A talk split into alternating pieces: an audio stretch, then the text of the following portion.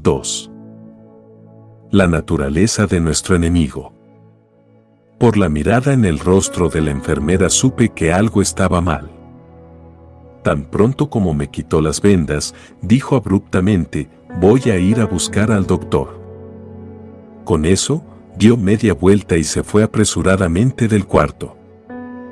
Sus palabras no fueron inusuales. El tono en que las dijo y la mirada en sus ojos fueron los indicadores verdaderos de que algo estaba muy mal. Las palabras del doctor fueron evasivas, estas cosas toman tiempo. Esto puede ser normal. Nada se puede predecir completamente. La verdad era que la operación no había sido un éxito completo y de mi parte, los resultados no fueron los que yo esperaba. Me pareció que ninguna cantidad de tiempo iba a arreglar el problema. El resultado fue desfigurador y doloroso y lo peor de todo fue que la visión fue afectada. Los ojos me lloraban constantemente y cuando mi visión no era borrosa, era doble. No podía leer, estudiar, ni hacer prácticamente nada que requiriera el uso de los ojos. Y esto continuó semana tras semana. No podía ni leer ni estudiar lo necesario para preparar sermones. No pude predicar por varios meses. Tampoco podía conducir mi automóvil, tomar fotografías ni revelarlas en mi cuarto oscuro, ni mirar videos o programas noticiosos, como así tampoco enfocar la vista por mucho tiempo en las visitas que me venían a ver. La mayor parte del tiempo me sentía físicamente muy mal, aburrido por falta de cosas que hacer. Mi situación era muy difícil y me dejó abierto a ataque espiritual. Mi visión estaba en peligro y me dolía el cuerpo. Los ataques más intensos del enemigo me venían en medio de la noche, en momentos quietos e inesperados, mientras oraba. El enemigo me susurraba en el oído, nunca vas a recobrar la vista. Nunca vas a poder leer la Biblia de nuevo por más que unas pocas palabras o un par de versículos. Nunca vas a poder predicar de nuevo con la libertad que lo hacías antes. Si yo no me movía con rapidez para apagar esas mentiras, el enemigo continuaba con sus burlas, estás liquidado. Acabado. Nunca más harás lo que amas hacer y has dedicado tu vida a hacer. El ministerio es algo de pasado, esos susurros del enemigo eran un ataque espiritual tanto como el ataque que estaba experimentando en los ojos. La batalla era en el ámbito espiritual. Y el verdadero desafío que enfrentaba no era el desafío de recuperar la vista y la salud física. El verdadero desafío era vencer el ataque del enemigo contra mi alma. Lo mismo es cierto para cada persona. El asalto externo y obvio del enemigo en nuestras vidas, dándonos un golpe en nuestro cuerpo, en nuestras finanzas, en nuestras relaciones, no es el ataque fundamental que enfrentamos. El ataque fundamental está dirigido al alma, es decir, a la mente, las emociones y la voluntad. Es con la voluntad que escogimos y aceptábamos a Jesús como nuestro Salvador. Es con la voluntad que escogemos seguir a Jesús como Señor y Salvador. Es con nuestras emociones que somos motivados a hacer lo más que podemos por el Señor en esta tierra o a desistir y no luchar con los problemas de la vida. Es en nuestras mentes que desarrollamos actitudes y creencias que respaldan todo lo que decimos y hacemos. Lo que el diablo desea en primer lugar es su espíritu pero si él no puede tener su espíritu, tratará de conseguir su alma. Y a menudo va a infligir dolor y molestias en su cuerpo físico o a sus finanzas externas, posesiones y relaciones para asestarle un golpe a su alma. Usted debe saber con certeza estas cosas acerca de su enemigo, Satanás es real. Nunca abandona su persecución de nosotros. Las fuerzas satánicas tienen un plan de ataque. El diablo es real. Alguna gente dice, oh, yo no creo en el diablo.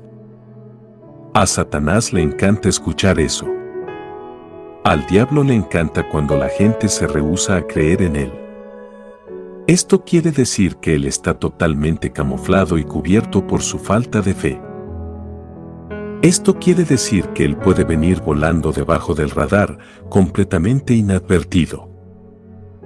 Si una persona no cree en el diablo, nunca va a buscar entender las trampas en las cuales continúa cayendo.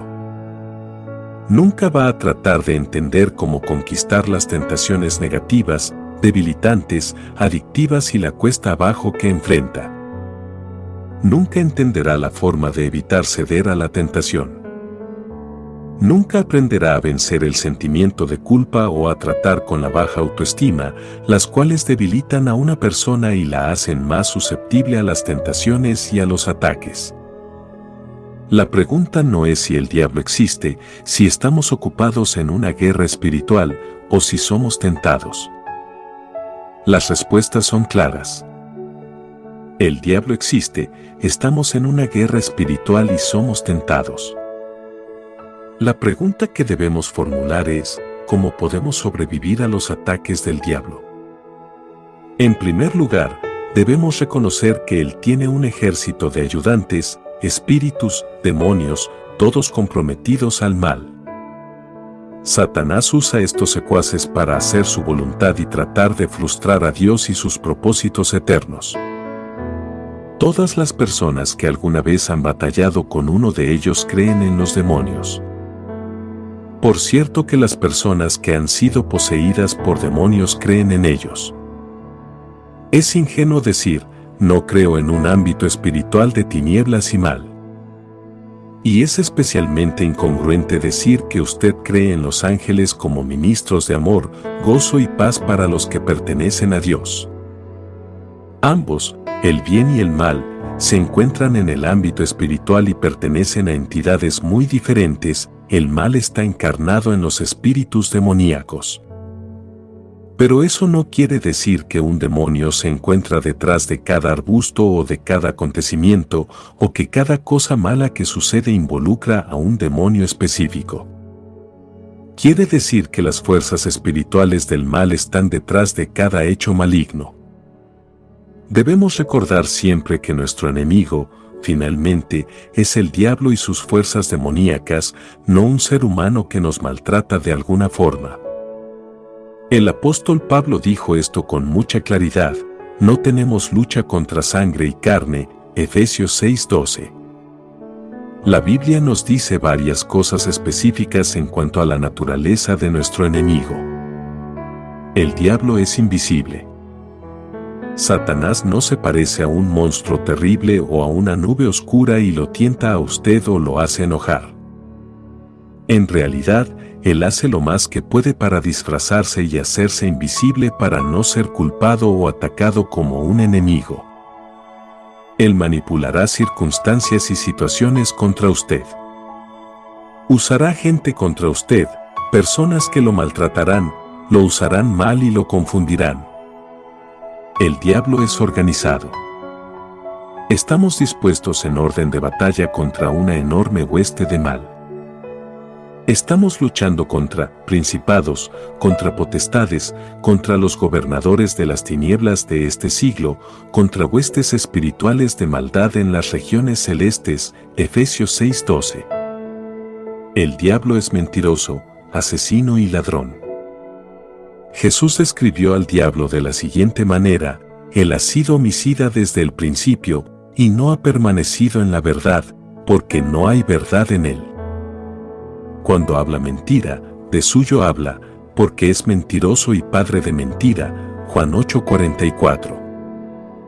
Jesús también dijo, el ladrón no viene sino para hurtar, y matar y destruir.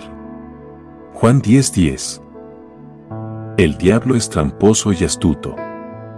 El apóstol Pablo les escribió a los corintios, pero temo que como la serpiente con su astucia engañó a Eva, vuestros sentidos sean de alguna manera extraviados de la sincera fidelidad a Cristo, segunda de Corintios 11:3. Note tres palabras claves en este versículo. 1. Engañó. El diablo intenta engañarnos convenciéndonos de que el bien es mal y el mal es bien. Ser engañados es creer una mentira. El diablo no tiene la capacidad para decir la verdad total en cuanto a ninguna cosa. 2. Astucia. La palabra se refiere a estratagemas en la manipulación, triquiñuelas presentadas con mucha destreza, trampas y estrategias. El diablo no nos ataca de frente. Él encuentra una puerta de atrás, un eslabón que falta o un punto de debilidad. Él acecha aquellas cosas que nosotros creemos que ya hemos resuelto. Se especializa en aquellas cosas que nosotros no consideramos como problemas. El diablo hace lo posible para ocultar su identidad y disfrazarse cuando trata con nosotros. 3. Extraviados. En algunas versiones esta palabra se tradujo, seducidos. La palabra en el original griego quiere decir ser apartado sutilmente, pero de todas formas ser sacado del curso de una devoción pura a Jesucristo. La persona que está extraviada o seducida por una tentación sigue las pasiones y los deseos de su propio yo en lugar de la voluntad y los mandatos de Dios. El diablo ataca nuestras debilidades con mucha astucia.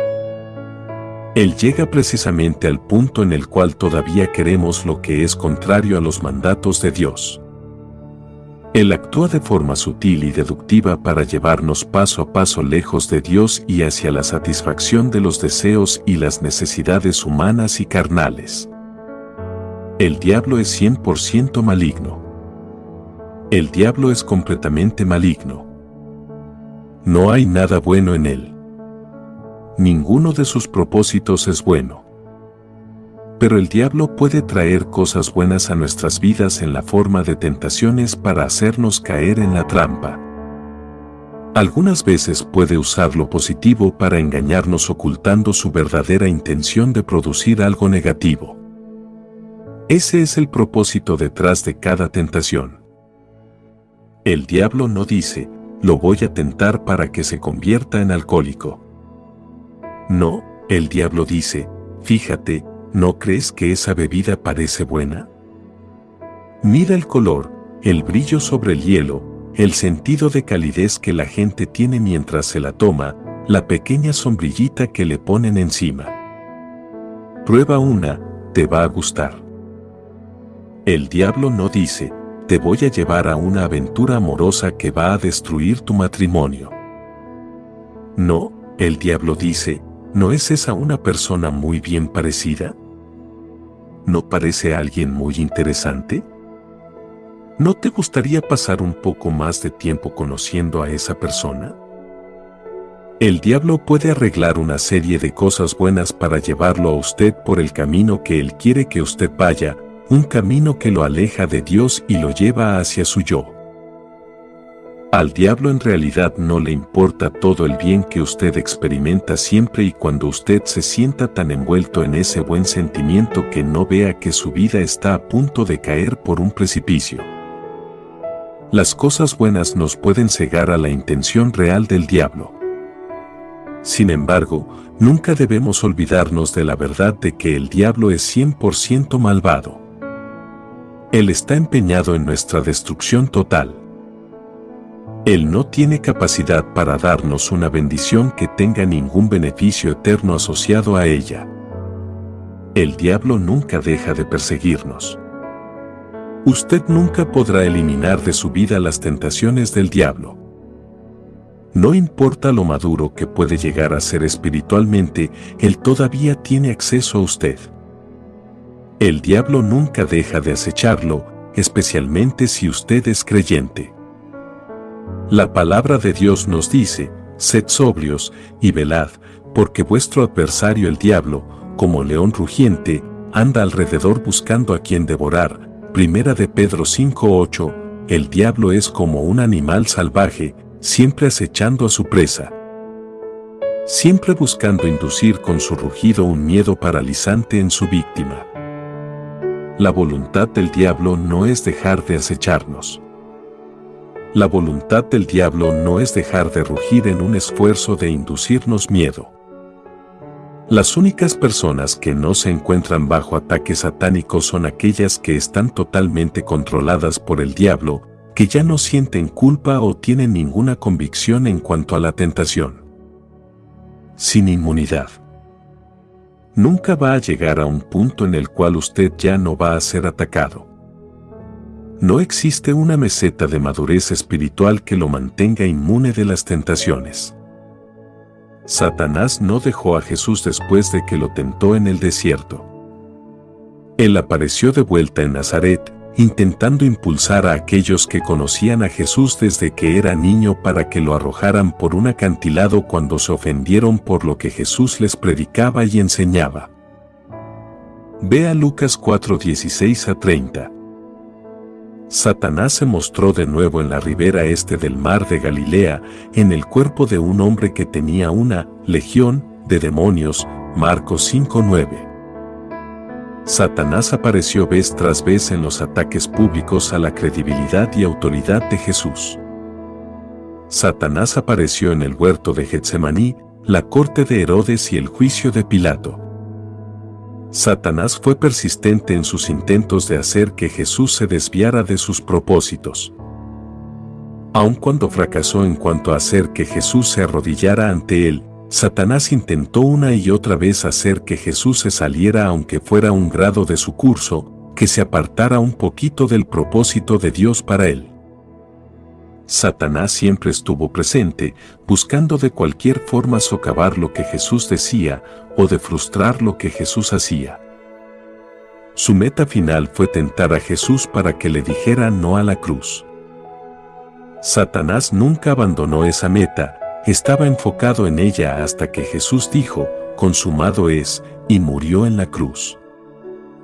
Tal vez Satanás haya pensado que tuvo éxito al terminar la vida y el ministerio terrenal de Jesús en ese punto, solamente para saber con aplastante certeza que su destino estaba totalmente sellado en el instante en que Jesús resucitó de los muertos. Satanás sabe que cuando usted ha aceptado a Jesús como su Salvador, que usted está sellado por el Espíritu Santo para ser hijo de Dios para siempre. No hay nada que Él pueda hacer para robarle su hogar eterno en el cielo. Usted está seguro en la obra que el Espíritu Santo ha realizado en su propio Espíritu eterno. Satanás también sabe que no hay nada que él pueda hacer para quitar el Espíritu Santo de su vida una vez que usted ha aceptado a Jesús. El diablo no puede separarlo a usted de la amorosa presencia de Dios. Como escribió el apóstol Pablo en Romanos, estoy seguro de que ni la muerte, ni la vida, ni ángeles, ni principados, ni potestades, ni lo presente, ni lo porvenir, ni lo alto, ni lo profundo, ni ninguna otra cosa creada nos podrá separar del amor de Dios, que es en Cristo Jesús Señor nuestro. Romanos 8, 38 a 39. A menudo escucho a los creyentes invitar a que el Espíritu Santo se una a ellos. La verdad es que no precisamos invitar al Señor a que venga a nuestra presencia. Nosotros siempre estamos en su presencia. Nunca estamos separados de Él. Entonces, ¿por qué el diablo no lo abandona si usted está eternamente seguro en Jesucristo? La meta del diablo es que usted no gane almas, que no use sus dones espirituales para bendecir al cuerpo de Cristo y que no haga la obra de Dios, todo lo cual puede resultar en una disminución de su recompensa en el cielo. Satanás continúa yendo contra usted tratando de socavar lo que usted dice para que su influencia para Cristo en el mundo sea debilitada o inefectiva. Es por esa razón que el diablo continúa buscando todas las formas posibles para desalentarlo, causarle que viva en depresión y opresión, hacer que su vida sea desdichada y menos satisfactoria, llenarle la mente de dudas y asaltarlo con toda forma de enfermedad, tragedia y crisis. El diablo tiene un plan de ataque. El diablo tiene un plan deliberado y premeditado contra su vida. Él tiene una meta, destruir su cuerpo, su mente o espíritu, o los tres. El propósito de Satanás al hacer esto es mantenerlo a usted alejado de los propósitos de Dios, negar la gloria que Dios puede recibir de usted y finalmente destruirlo a usted. Satanás busca reemplazar a Dios en su vida.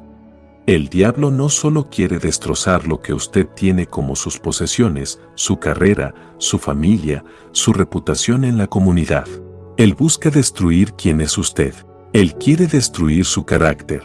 Busca destruir su paz, gozo, felicidad, contentamiento, entusiasmo por la vida, su disposición de tomar riesgos piadosos, su generosidad y todos los otros estados emocionales que son saludables y buenos. En todas las épocas, el diablo ha atacado a todos los creyentes del mundo. Usted no es la excepción. Mientras usted tenga vida y el diablo exista, usted va a experimentar ataques espirituales.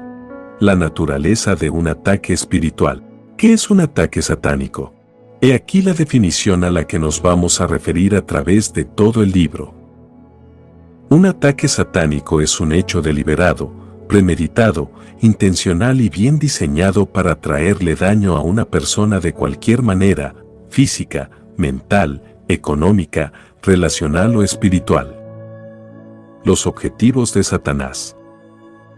¿Cuáles son los objetivos de un ataque satánico? Son cuatro. 1. Satanás busca apartarnos de Dios. Esa es siempre su meta final. 2. Satanás busca frustrarnos en cuanto al propósito y el plan de Dios para nuestras vidas. Él busca hacernos salir del camino y alejarnos de la voluntad de Dios para nuestras vidas. 3. Satanás busca negarle a Dios la gloria, el honor y la alabanza que le corresponden a medida que nosotros vivimos vidas piadosas de fe y confianza en Él. 4. Satanás busca destruirnos literal y eternamente. Las limitaciones del poder de Satanás. Tan importante como saber quién es Satanás y cuáles son sus artimañas, también debemos reconocer las limitaciones del poder de Satanás sobre nosotros. Debemos tener un claro entendimiento de lo que Satanás puede y no puede hacer en nuestras vidas. Como he dicho antes, Satanás no puede quitarnos la salvación. No puede sacarnos de los brazos eternos de Dios. Ni siquiera puede separarnos del amor de Dios y ponernos en una posición que está más allá del alcance de Dios para cuidarnos, protegernos, proveer para nosotros o librarnos del mal. El diablo no puede vencer o negar la obra del Espíritu Santo en nuestras vidas. Él no puede impedir que recibamos bendiciones que Dios quiere que tengamos. ¿Qué puede hacer Satanás? El diablo tiene el poder de atacarnos y tentarnos. Tiene el poder de engañarnos y de oprimirnos. Al hacerlo, el diablo tiene el poder de destruir la calidad de nuestras vidas. El diablo tiene el poder de enviar enfermedad y heridas a nuestras vidas, de afectar nuestro bienestar en forma física, emocional, mental y financiera y también de afectar nuestras relaciones, atacar nuestra paz y nuestro gozo. El diablo tiene el poder de enviar agitación a las aguas calmas de nuestras vidas. Él puede agitar los problemas en nuestra vida y causar que nos encontremos perturbados, usar inconversos o creyentes débiles para causarnos daño físico, pero más a menudo en las cosas que dicen y hacen para socavar nuestra reputación, traer confusión, enojo y frustración a situaciones y relaciones, a menudo sin una razón aparente. El diablo es un experto en causar malentendidos, disminuir nuestro testimonio para Cristo en la tierra, y entonces disminuir nuestras recompensas en el cielo. No podemos vencer al diablo con nuestra propia fuerza. No podemos vencer al diablo con el intelecto humano, la ingeniosidad o la fuerza de la personalidad. Vencer al diablo es el trabajo de Jesucristo solo y esa obra ha sido realizada en la cruz. La Biblia nunca nos dice que salgamos y peleemos con el diablo, que lo busquemos y que tengamos una pelea con él. La verdad de la palabra de Dios es que la guerra ya ha sido ganada. En realidad, la palabra de Dios nos insta a que resistamos al diablo. Debemos permanecer firmes y resistir sus artimañas ingeniosas que tienen la meta de atraernos para que perdamos el equilibrio, interrumpamos nuestro paso y que nos movamos para participar de cosas que son contrarias al plan y propósito de Dios para nuestras vidas. La palabra de Dios también nos amonesta para que vivamos en los amorosos brazos de Dios, no bajo la garra de Satanás. Debemos enfocarnos en que nuestra vida está en Cristo y experimentar el poder de Cristo en nosotros. Nunca debemos estar entregados a pelear con el diablo o a participar en la guerra espiritual que perdamos de vista el hecho de que nosotros le pertenecemos al Dios Todopoderoso y que Él es nuestra fuente, Él es nuestra victoria, Él es nuestro aliado en todo momento. Él es nuestra fortaleza y el que suple nuestras necesidades y que Él es nuestro protector y nuestro liberador. Nuestra posición debe ser siempre, yo no puedo derrotar al diablo, pero puedo resistirlo y confiar en que Jesucristo lo va a derrotar. Debemos declarar, al igual que declaró el apóstol Pablo, todo lo puedo en Cristo que me fortalece, Filipenses 4:13. El maravilloso mensaje del Nuevo Testamento es, Cristo en mí y yo en Cristo. Nunca debemos perder de vista esa verdad gloriosa y que nos da poder. Nuestro enemigo es fuerte pero empalidece en comparación con el maravilloso y majestuoso poder del Señor Jesucristo.